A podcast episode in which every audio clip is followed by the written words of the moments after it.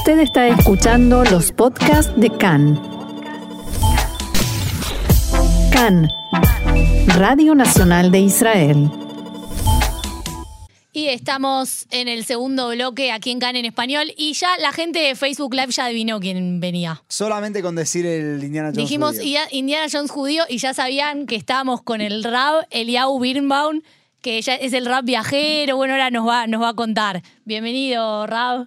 Gracias. Bienvenido, gracias por venir. Un placer estar con ustedes. Justo hoy que estoy en Israel, logré Buenísimo. llegar a, a- a ustedes. Teníamos muy programada la, la entrevista porque me dijo, no, este día estoy acá, este día estoy allá. Y bueno, hoy, por suerte, lo tenemos acá. El, el rabino, el rabino Birenbaum, para que entendamos un poco, se ahora se va a presentar, pero se desempeñó como gran rabino de Uruguay.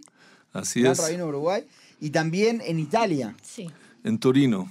¿Vos, vos sos, eh, naciste aquí en Israel?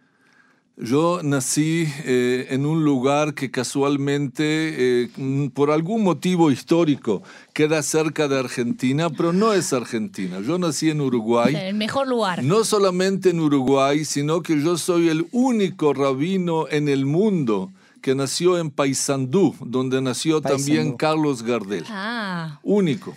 Bueno, hay Gardel. ahí, Ah, ahí, ahí, ahí. Señores, no hay mahloket. En este momento yo he tomado la decisión histórica. Mirá, estamos ahí, Le hay doy- conflicto, la pero se la vamos a dar porque Gardel era bueno y los uruguayos son todos buenos, así que puede ser. Y ahí en Paysandú también inventaron el dulce de leche, entonces. Así es como Y el postre funciona. chajá. Y el, el postre chajá. ¿Y cómo es la historia? ¿Cómo, ¿Cómo llegaste a ser gran rabino? ¿Qué es lo que sucede? ¿Cómo es que sos Indiana Jones judío? ¿Qué significa? Contanos un poco de vos. Eh, bien, gracias. Eh, mira, la verdad es que en primer lugar estoy muy eh, alegre, contento y me siento privilegiado eh, también de ser rabino, educador y sobre todo de ser, como la gente me llama en hebreo, Rab Olami, el rabino mundial o en otras comunidades Indiana Jones del pueblo judío.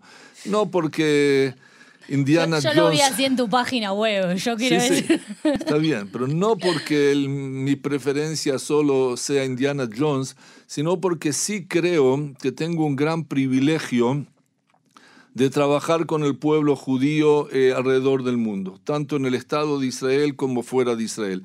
¿Cómo llegué a esta situación? Eh, trabajando, pensando, soñando. Em, en realidad yo hice aliyah cuando tenía 13 años de edad, 13 años y medio, después de mi bar mitzvah. Em, avisé a mis padres que voy a hacer aliyah, hice aliyah eh, sin mis padres, ellos llegaron dos años después. Eh, y prácticamente a los 13 años ya empecé mi vida en Israel, mis estudios de bachillerato, de yeshiva, luego de servicio militar, de estudios rabínicos, de universidad. Vos Eh, sos filósofo, ¿no? También. sí, eh, o sea, mi, mi tema de estudio y de pensamiento es filosofía judía. Eh, y durante los años fui trabajando con comunidades judías, eh, primero en América Latina, después en Centroamérica, eh, ya hace más de 25 años en comunidades en todo el mundo. Y sí tengo que decir que, mm, mm, por un lado, mi profesión es eh, ser Indiana Jones del pueblo judío, trabajar con el pueblo judío. Pero por otro lado, estoy enamorado de mi profesión y del pueblo judío. Y eso es lo que intento hacer. El judaísmo necesitaba un Indiana Jones igual. Necesitaba, sí, Lo sí, sí. Aunque no sé si no es judío Indiana Jones. No, lo No sé, pero bueno, uno Tiene así. algo ahí de explorador, que es muy bien. Eh, contanos un poco de, tus viajes, de los lugares donde estuviste, de los desafíos que encontraste de las diferentes comunidades judías. Entiendo que habiendo conocido tantos, tantas comunidades distintas, pudiste ver también como diferentes formas de vivir el judaísmo que tiene cada una. Claro, sí, así es. Eh, eh, mis viajes en el mundo me permiten eh, entender eh, primero al pueblo judío y segundo al judaísmo. Claro que hay un vínculo entre el pueblo judío y el judaísmo, pero no siempre hay un paralelo total. Eh, de todos modos, eh, yo sigo estudiando, sigo aprendiendo. Cada viaje eh, puedo conocer más y más facetas y colores del pueblo judío, de las comunidades judías, de comunidades antiguas y de comunidades modernas. La semana pasada estuve en Shabbat eh, en Alicante, en De España. ahí, no- de ahí nos están Nos mandando están saludos. saludando. Sí. Sí. Excelente. Estu- Tuve el placer de estar en la comunidad de Alicante. Fue un Shabbat hermoso en una comunidad que tiene mm, eh, 20 años. El domingo tuve el privilegio de participar en la inauguración de un nuevo Beit Knesset, en realidad el primer Beit Knesset propio de la comunidad, pero es una comunidad joven de 20 años. Por otro lado, el Shabbat anterior estuve en Puglia, en Italia, y luego en Roma, visitando nuevamente la gran sinagoga de Roma que tiene la comunidad de Roma. Tiene una historia de dos mil años.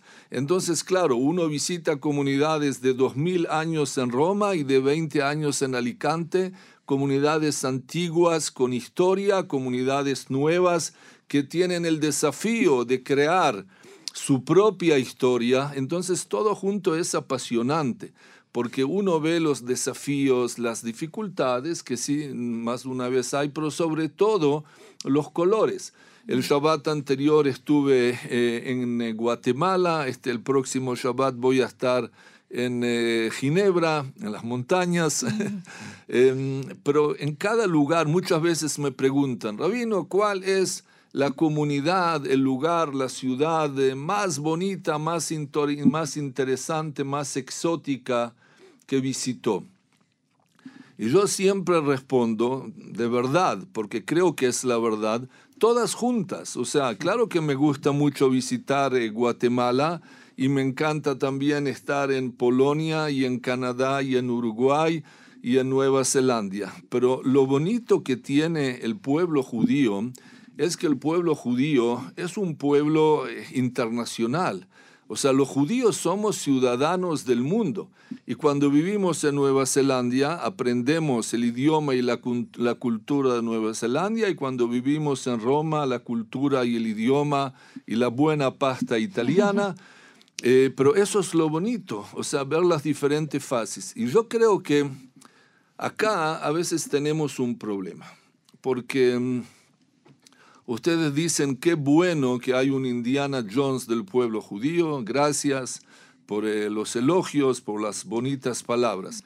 Pero no, yo estoy muy triste.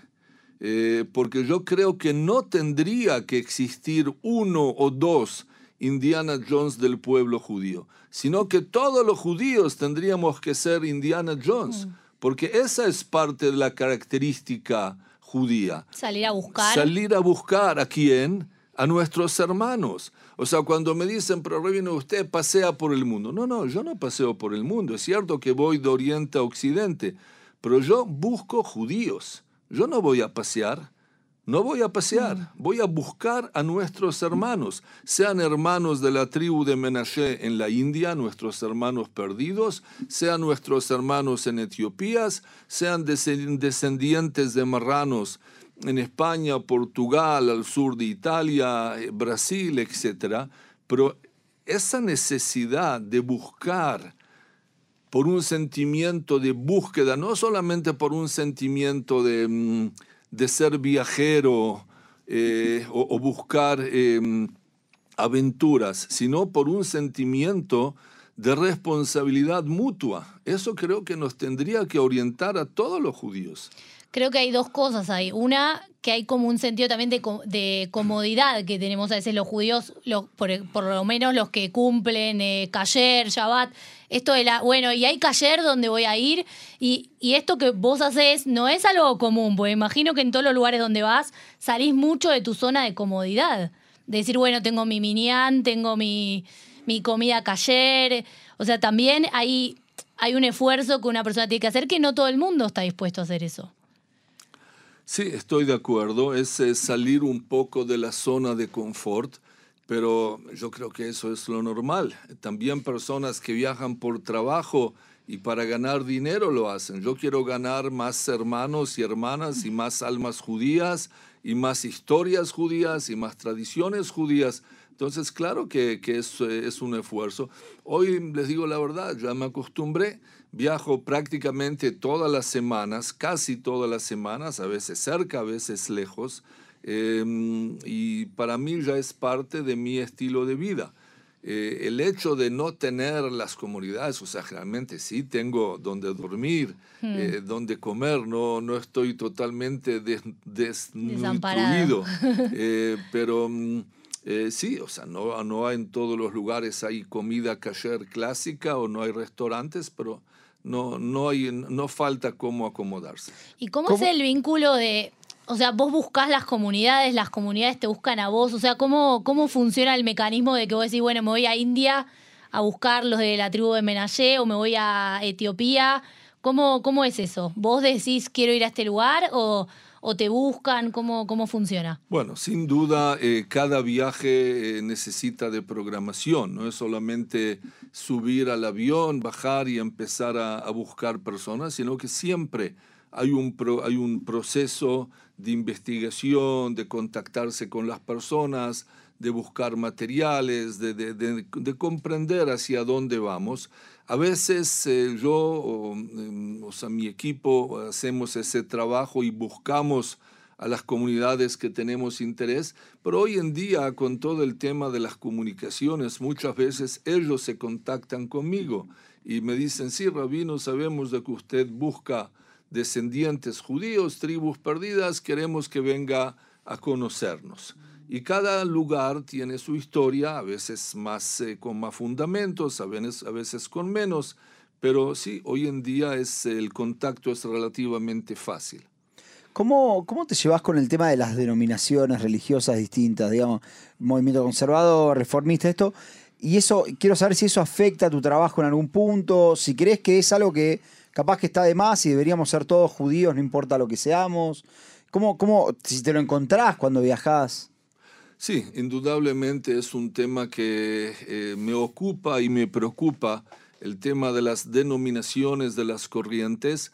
Eh, miren, hay que entender que el tema de las eh, corrientes o denominaciones dentro del pueblo judío comenzó por ciertas circunstancias históricas. Ustedes me dicen si quiere que desarrolle el tema.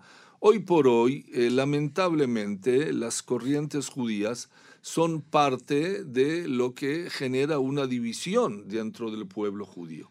Yo personalmente considero de que no debería ser, no debería ser así. Creo que tendríamos que tener un eh, entendimiento mayor, un diálogo mayor. Claro que hay diferencias en diferentes puntos referentes al, al lugar de, de, la Torá o de la Alajá, de las leyes, de las reglas judías. Hay, hay, hay, diferencias, no podemos ocultarlos. Pero yo sigo pensando que eh, tenemos más similitudes que diferencia.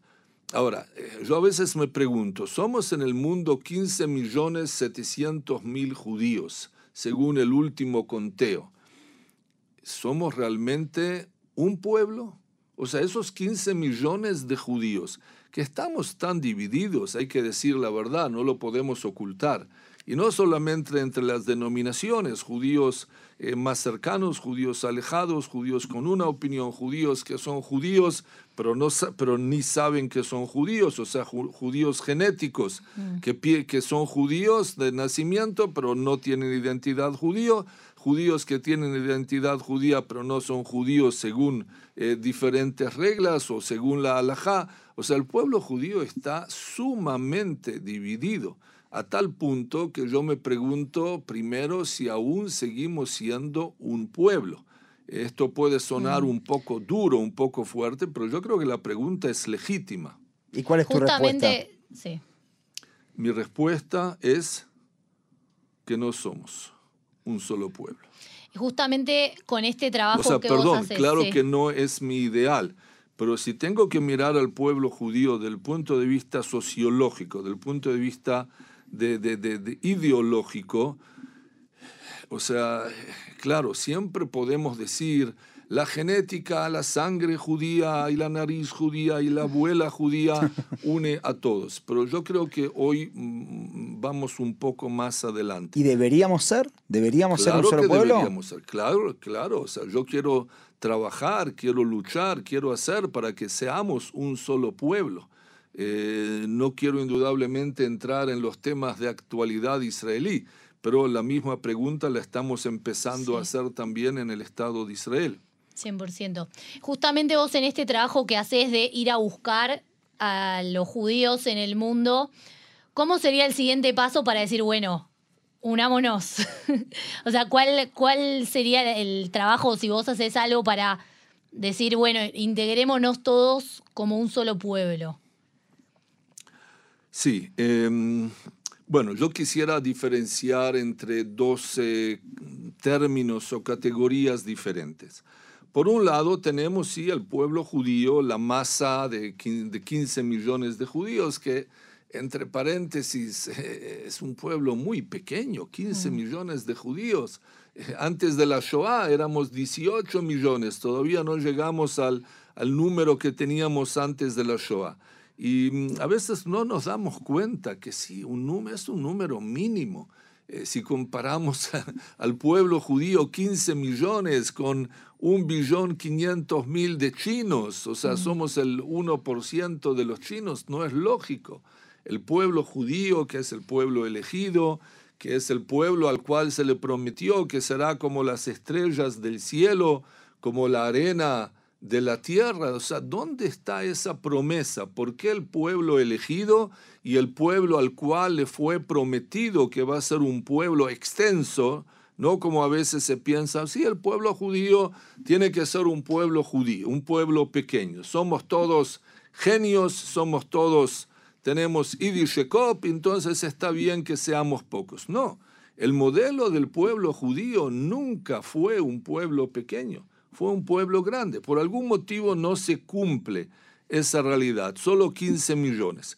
Pero aún así, indudablemente esos 15 millones tienen que encontrar un punto de unión. No quiere decir de que todos vamos a ser iguales, idénticos, pero tiene que haber un objetivo, tiene que haber una idea que de alguna forma unifica al pueblo judío. Eso por un lado. Por otro lado, yo sí creo que para que el pueblo judío siga creciendo y esté unificado, sí, tiene que hacer también eh, tarea de eh, integrar aquellas personas que son descendientes del pueblo judío, a las tribus perdidas, a la tribu de Menashe en la India, a la tribu de Efraim en la India, a los etíopes de Etiopía, a los descendientes de Anusim, los Bnei Anusim, mm. descendientes de marranos hoy, que hay en muchos lugares del mundo, eh, descendientes de Sobotniks en Rusia, descendientes de judíos de Caifén eh, en China, em, la tribu de Lemba en Zimbabue, la tribu de Ibo en Nigeria. O sea, hay una cantidad de grupos humanos eh, que alegan ser descendientes de judíos. Eh, sin entrar ahora a analizar cada uno de ellos, algunos tienen un relato más firme, otros menos, pero eso es algo que hay que evaluar, hay que evaluar la historia, hay que evaluar el presente de ellos. Y lamentablemente el Estado de Israel y eh, el pueblo judío no tienen por el momento una visión clara cómo atender a lo que llamamos en hebreo a Nidhei Israel, a los descendientes del pueblo judío. Hmm. No tenemos una estrategia, no tenemos un estudio claro. Eh, por primera vez hace tres o cuatro años, el Ministerio de la Diáspora hizo una primer comisión, primera en la historia, una primer comisión para analizar cuál tiene que ser nuestra relación con los diferentes círculos de grupos que eh, se sienten judíos y se quieren integrar al pueblo judío. No entro ahora en temas de alajá, eh, en temas de diferentes opiniones, sino la idea, cómo tenemos que seguir fortificando al pueblo judío. Claro, porque además son gente que ellos sí quieren formar parte del pueblo judío, más allá de las cuestiones de alajá, sí se, se identifican y evidentemente, bueno, debería haber eh, como alguna especie de solución para si hay algún tema de alajá, poder solucionarlo y traer a la gente que, quiere formar parte. Muchas veces hay judíos que ni siquiera quieren ser parte del judaísmo. Yo, quiero, yo quiero saber, para cerrar, si querés, una, una cosita. Hay un rabino que se llama, porque recién me estaba acordando de eso, se llama Abraham Infeld, que él hablaba de la, de la mesa de cinco patas. Debes conocer la, la teoría. Y él dice, bueno, si por lo menos todos estamos de acuerdo en tres, Entonces, si compartimos tres, entonces podemos decir que somos un pueblo. ¿Cuál dirías vos que son esos tres pilares que no pueden faltar para decir, bueno, somos, somos parte de lo mismo? Claro, primero sí, conozco la teoría de, Abraham Infeld. Eh, me parece sin duda interesante y me parece también interesante tu pregunta que em, en cada lugar, casi en cada momento histórico, tenemos que hacernos la pregunta, ¿cuáles son esas cinco o tres patas que nos unifican? Eh, por ejemplo, yo siempre acostumbro a decir, y no me canso de repetir, de que eh, lo que el pueblo judío debería hacer hoy es retomar la pregunta, ¿por qué ser judío? Que tiene que ver con la pregunta también de Abraham Sachs Infeld. también. Claro, tam- indudablemente si el, el rabino, rabino profesor, Lord, Sir, sí. eh, Jonathan Sachs hablaba también mucho del tema. Em, pero yo creo que eso es fundamental, o sea, no solamente la pregunta quién es judío, sino la pregunta por qué ser judío. Y esa pregunta no es una pregunta que tiene una respuesta y no es una, una pregunta que yo puedo dar la respuesta a cada comunidad, sino que cada comunidad, cada país, cada edad, eh, cada joven y cada adulto y cada familia casi tienen que hacer ese trabajo de buscar la respuesta. Eh, puede ser que al final lleguen todos a una misma respuesta, pero la pregunta ¿por qué ser judío? tiene que estar, a mi juicio, sobre la mesa de eh, cada judío hoy en día y de cada comunidad. Y de la misma manera, la pregunta que tú mencionás, ¿por qué somos judíos o por qué somos un pueblo? Eh, es una pregunta que tiene que estar presente, porque ¿por qué ser judío es una pregunta individual? Pero ¿por qué somos un pueblo? Esa ya es una pregunta eh, colectiva que también tenemos que tomarla en cuenta. Si yo tuviera que responder cuáles son em, esas, eh, esos puntos de unión, yo diría lo siguiente. El primer tema es eh, que tenemos que tener eh, una idea de pueblo. O sea, yo no puedo pertenecer a algo que, que no, no, no lo tengo definido. O sea, tenemos que definir a el pueblo judío como pueblo. Ustedes saben que muchas veces se analiza, se discute si somos un pueblo, si somos una nación, si somos una religión. Eh, yo prefiero utilizar el término pueblo, que hoy en día en hebreo se está en los últimos años eh, utilizando el concepto de amiut, yudit. No sé si, si tiene una traducción al español. Tenemos que terminar Sí. en, en cinco segundos. Sí. Y por lo tanto, pueblo, pertenencia y significado. Esos son los tres Perfecto. Y- y vamos a volver Y a lo quiero invitar de vuelta porque quiero que hablemos de tu trabajo también en el tribunal rabínico, que me Sí. parece muy interesante. Nosotros nos vamos. Nos vamos hasta mañana. Chao. Shalom a todos.